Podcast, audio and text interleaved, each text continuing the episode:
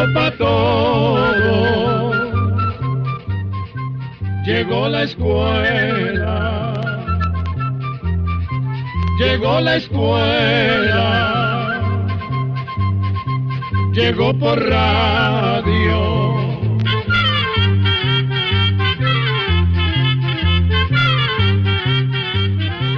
¿Qué tal? ¿Cómo están? Esperemos que estén muy bien porque nosotros estamos muy contentos de compartir como desde hace 56 años una vez más.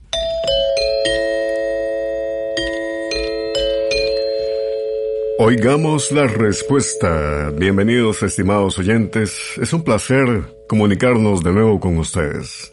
Este es el programa del Instituto Centroamericano de Extensión de la Cultura, ICQ, con el lema Comprender lo comprensible es un derecho humano. En el programa de hoy sabremos de dónde son originarios los osos hormigueros. ¿Qué clase de metales son los que se usan en las operaciones quirúrgicas? ¿Qué tan grande es el llamado continente de basura?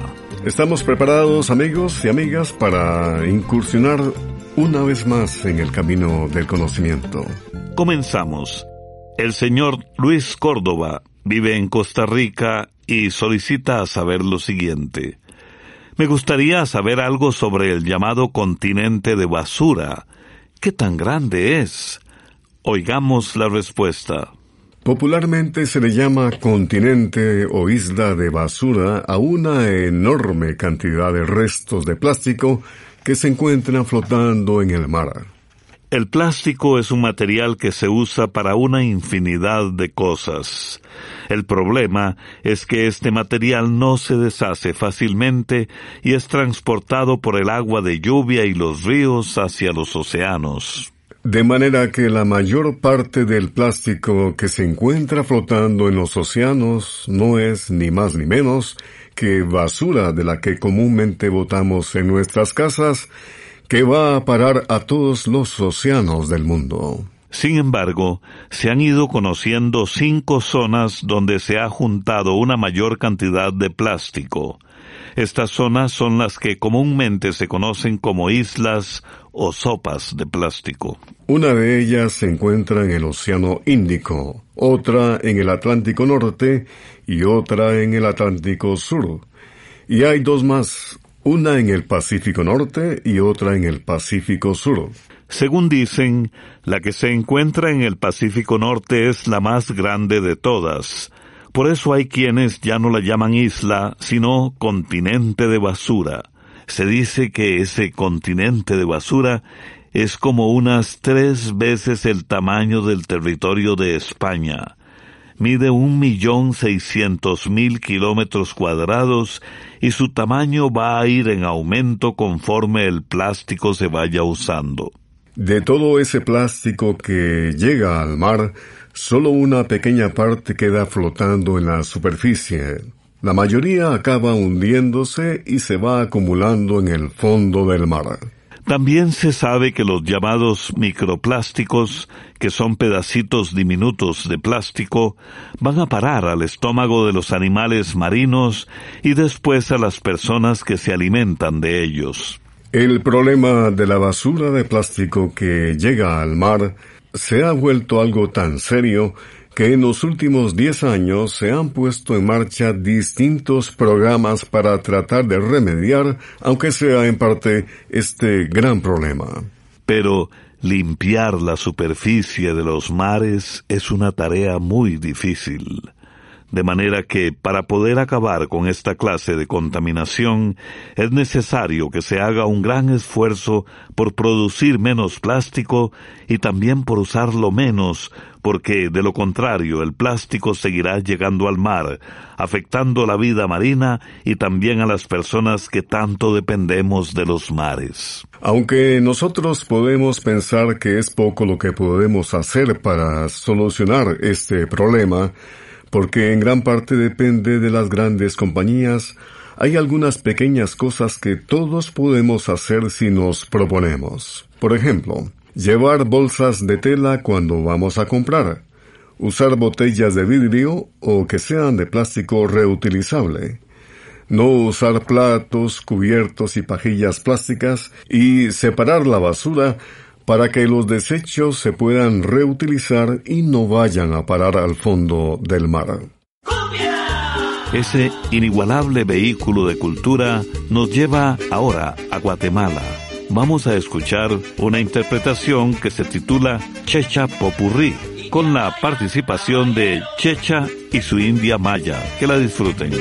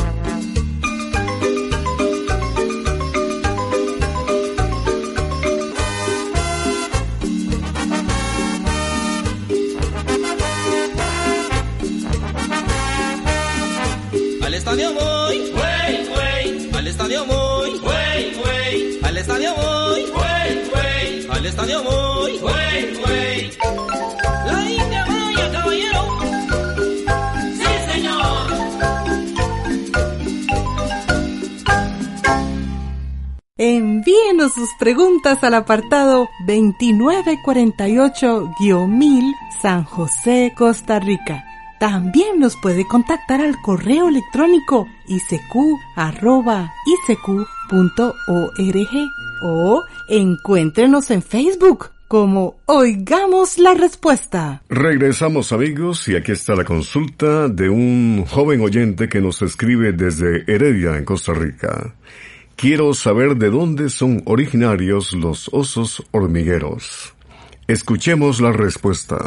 Los osos hormigueros son nativos de Centroamérica y existen también en Sudamérica. Estos animales tienen un hocico muy largo y una boca diminuta en la punta.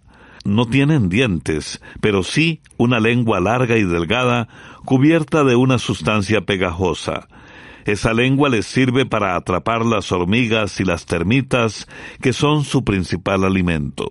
Vamos a contarle que hay tres especies de osos hormigueros. El más grande de los tres se conoce con los nombres de oso hormiguero bandera, hormiguero mayor o gurumí. Esta especie vive en el suelo y nunca sube a los árboles. Es buen nadador y acostumbra excavar en la tierra con sus potentes uñas en busca de hormigueros para alimentarse. Este oso se encuentra desde Belice hasta el norte de Argentina. Luego tenemos el oso colmenero, llamado también oso melero. Mide unos 60 centímetros de largo y su larga cola mide otro tanto. Su pelaje es corto y tupido, de color amarillento, con una franja oscura que le pasa por los hombros y el cuello. Ese oso vive en América del Sur. Y por último está el oso hormiguero enano, conocido también como serafín de platanar y balsa. Este mide unos 18 centímetros de largo y la cola mide 20 centímetros. Su pelaje es suave y sedoso. La hembra del oso hormiguero tiene una cría cada vez y la carga en su espalda durante seis meses. Algo que preocupa a los científicos es que, como muchos otros animales, el oso hormiguero está en peligro de desaparecer. La razón es que se ha destruido mucho de los bosques donde acostumbra vivir el oso hormiguero. También la cacería, el tráfico ilegal, el atropello en las carreteras han hecho que cada vez haya menos osos hormigueros en estado salvaje. Siempre es motivo de inspiración. De letras de muchas canciones, ese ser maravilloso, la mujer. Rocío Vega de México y la canción, La mujer de mi país. Como la milpa en el campo, cual promesa de maíz, así también va creciendo la mujer de mi país ya no son aquellos tiempos en que la vida era gris. Se volvió la brisa viento porque quiere ser feliz. La mujer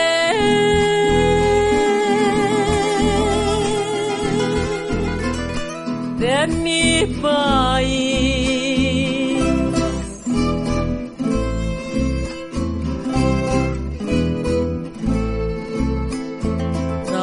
de la mano junto al hombre la mujer o pariendo un mexicano orgullosas las de ver con un libro en una mano en la otra una flor de lis la decisión en sus manos porque quiere ser feliz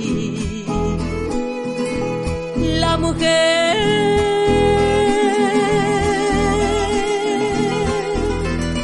de mi país.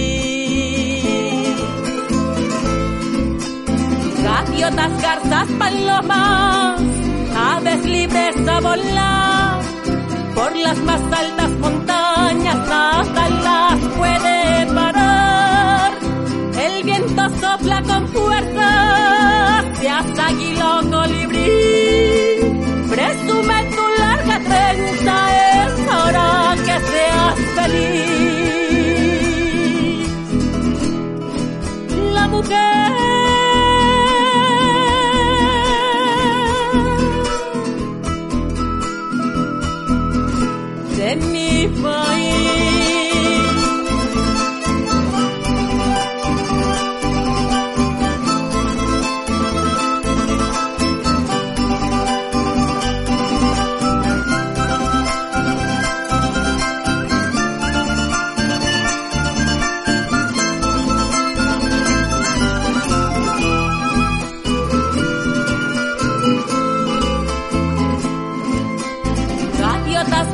paloma, aves libres a volar, por las más altas montañas nada las puede parar.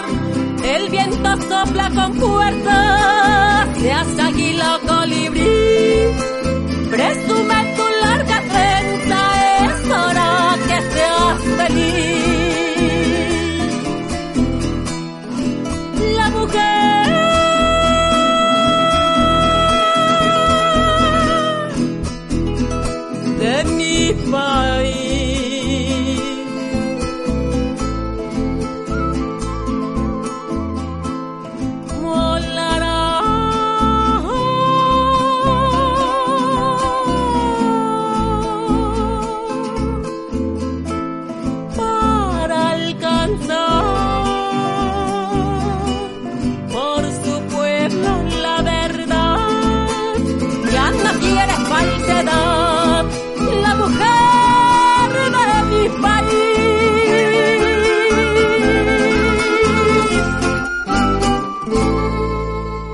También puede contactarnos a través de un mensaje de WhatsApp al teléfono código de área 506, número 8485-5453.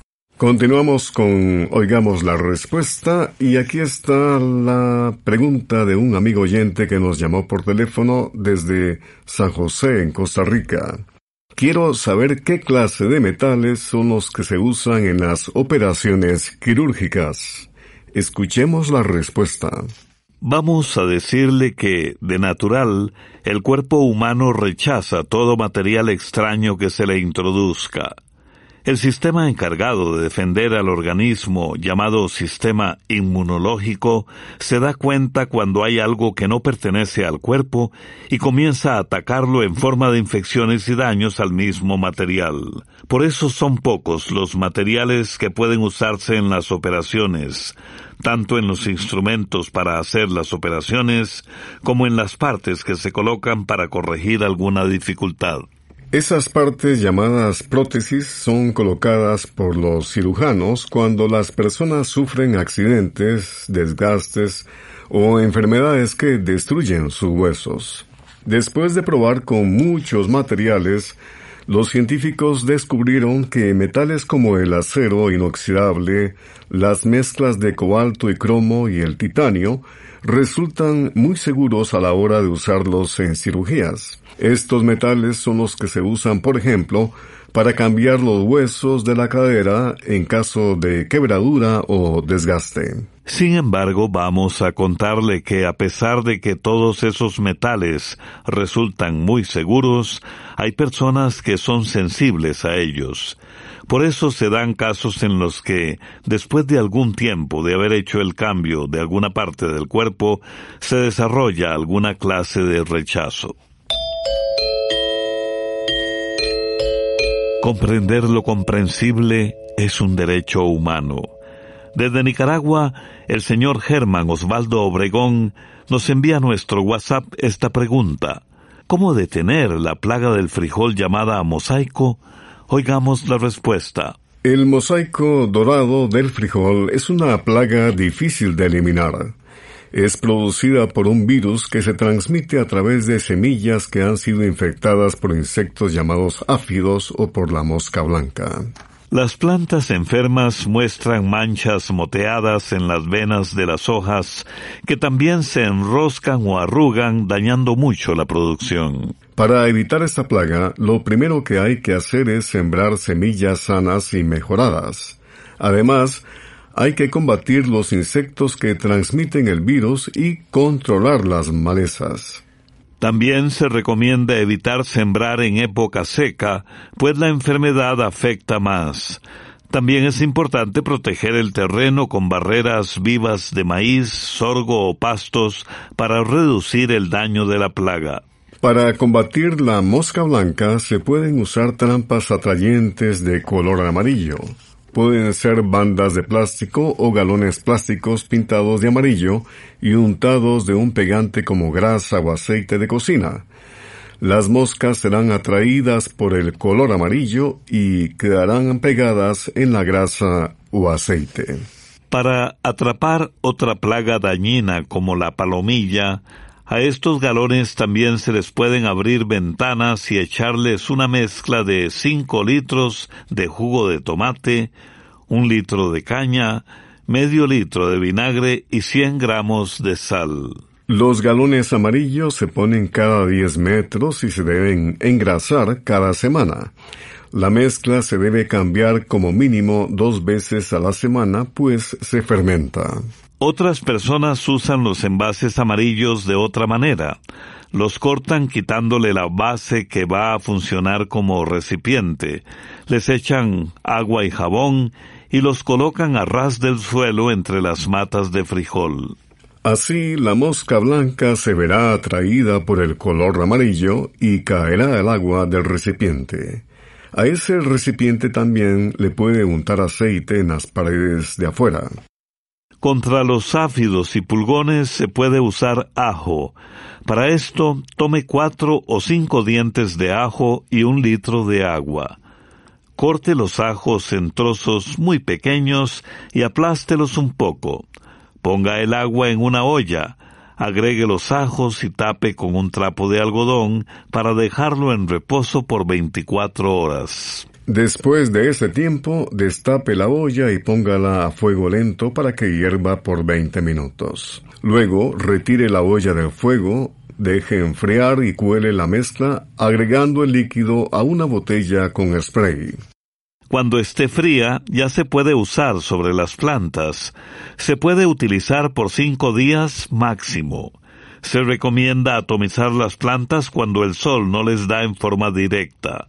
Por último, les recomendamos visitar los agroservicios, pues ahí también venden trampas que le podrían ayudar a controlar estos insectos. En nuestra sección musical vamos a escuchar un tema con un título sugestivo, Por las venas de mi padre. Interpreta la banda Machos de México.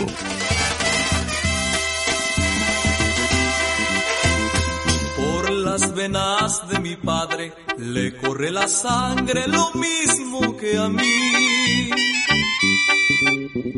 Sangre del indio que calla, que llora y que ama y que sabe sufrir. El indio aquel que mi madre amó porque sabe que es un hombre fiel.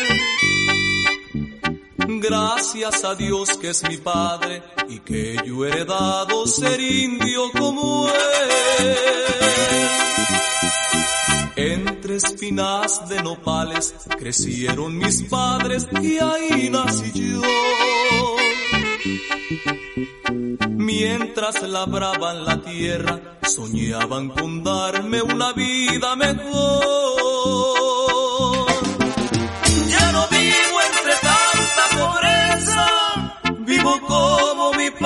Soñó. No ambiciono tampoco riqueza, la sangre de indio que traigo es mejor. La piel de bronce que tengo es herencia de mi padre. Y este corazón que siento, este me lo dio mi madre. Los dos me dieron la vida, los dos me dieron su sangre. Y gracias a Dios que me hicieron un indio como mi padre. Mis hermanos también llevan la sangre de indio como llevo yo. Sangre que pinto la tierra, la tierra que tanto mi padre labró. Ya no vivo entre tanta pobreza, vivo como mi padre soñó.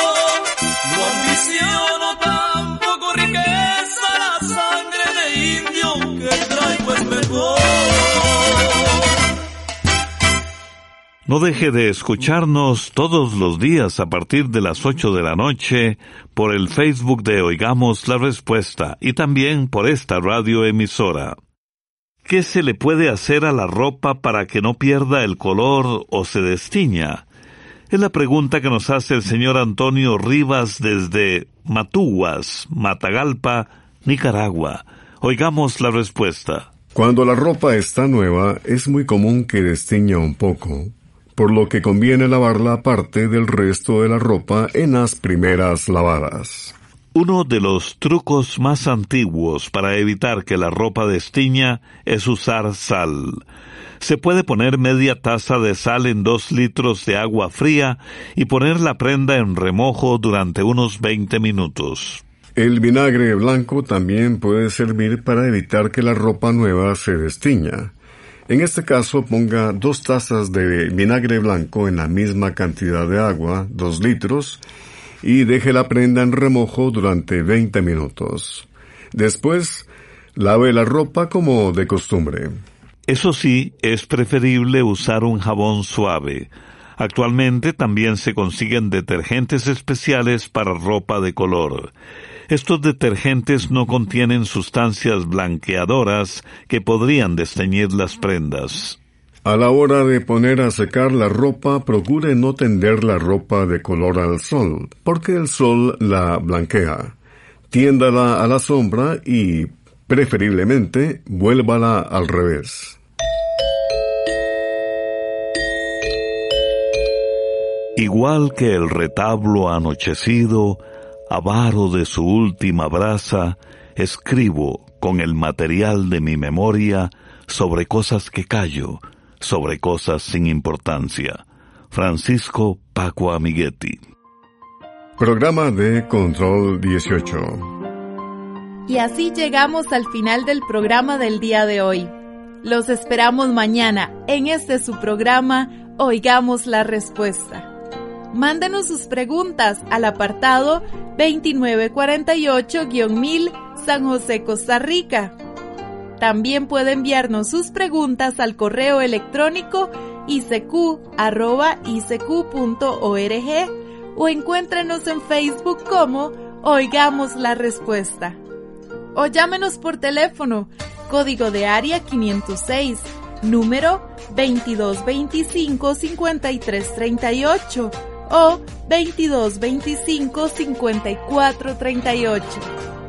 Recuerde que Comprender lo comprensible es un derecho humano. Llegó